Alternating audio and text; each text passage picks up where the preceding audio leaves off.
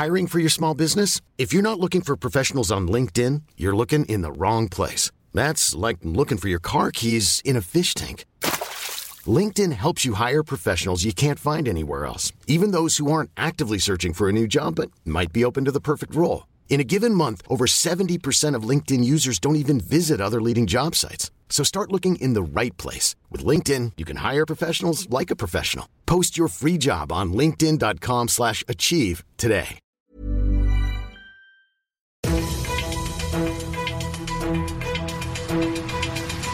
95 5 Charivari, das München Briefing, Münchens erster Nachrichtenpodcast.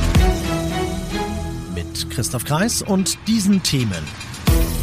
Gefeierter Chefdirigent der Münchner Philharmoniker, aber leider auch Putin-Freund Valery Gergiev steht vor dem Rausschmiss und ein Funken Hoffnung. Russland und die Ukraine verhandeln über einen Waffenstillstand. Schön, dass du bei dieser neuen Ausgabe wieder dabei bist. In diesem Nachrichtenpodcast, da kriegst du jeden Tag innerhalb von fünf Minuten alles, was in München heute wichtig war. Das gibt's dann jederzeit und überall, wo es Podcasts gibt und immer um 17 und 18 Uhr im Radio. Wir fangen dann auch in München an, aber natürlich trotzdem in der Ukraine irgendwie. Valery Gergiev sei einer der größten Dirigenten unserer Zeit und es breche ihm das Herz, schreibt Markus Felsner in einem Statement. Ihm gehört eine Münchner Künstleragentur und bislang hat die Gergiev, der bei den Münchner Philharmonikern den Taktstock schwingt, vertreten. Ab sofort tut sie das nicht mehr, denn Felsner schreibt weiter, es ist uns unmöglich und unlieb geworden, die Interessen von Maestro Gergiev weiter zu vertreten. Womit hat er sich unlieb gemacht, der Maestro, mit seiner Freundschaft zu Wladimir Putin und mit seiner, Stand jetzt zumindest, Weigerung, sich klipp und klar gegen dessen Angriff auf die Ukraine auszusprechen. Deshalb heute also der Rausschmiss bei seiner Agentur und deshalb womöglich um Punkt Mitternacht noch der Rausschmiss bei den Philharmonikern.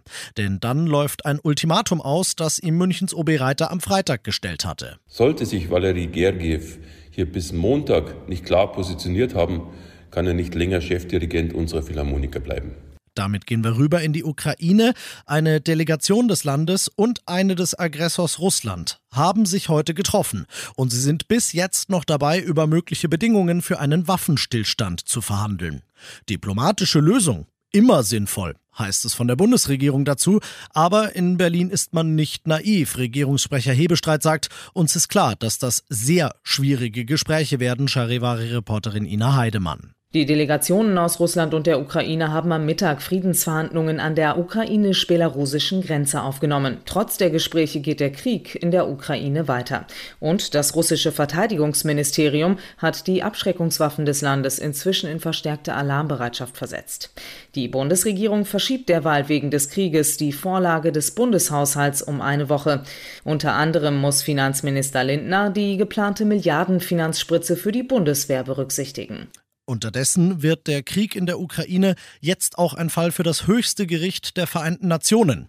Die Ukraine hat am Internationalen Gerichtshof in Den Haag eine Völkermordklage gegen Russland eingereicht und fordert Sofortmaßnahmen. Aus den Niederlanden berichtet Charivari-Korrespondentin Bettina Fisser. Die Ukraine beschuldigt Russland, Völkermord zu planen. Ukrainer würden absichtlich getötet oder schwer verletzt. Außerdem wehrt sich das Land massiv gegen die Beschuldigungen Russlands, dass in der Ostukraine Völkermord begangen worden sei. Damit hatte Moskau nämlich die Invasion gerechtfertigt.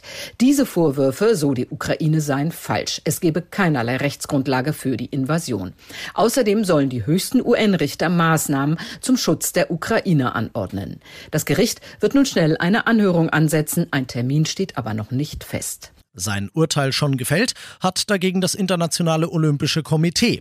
Das IOC rät allen Weltverbänden und Ausrichtern von Sportveranstaltungen, russische und auch belarussische Sportlerinnen nicht mehr an internationalen Wettbewerben teilnehmen zu lassen, Charivari-Reporter Timo Müller.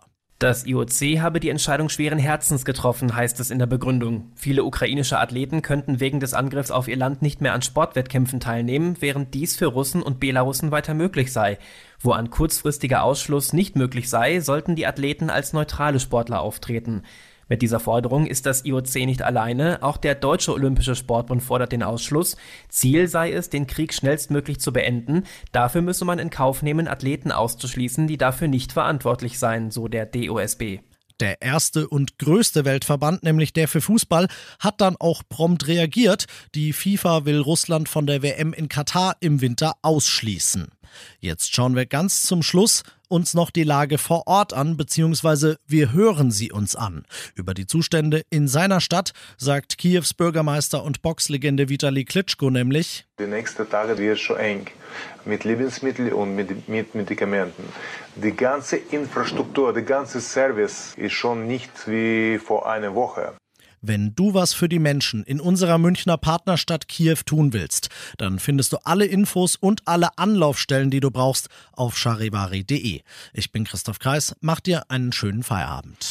95.5 Charivari, das München Briefing, Münchens erster Nachrichtenpodcast. Die Themen des Tages aus München gibt es jeden Tag neu in diesem Podcast. Um 17 und 18 Uhr im Radio und überall da, wo es Podcasts gibt, sowie auf charivari.de.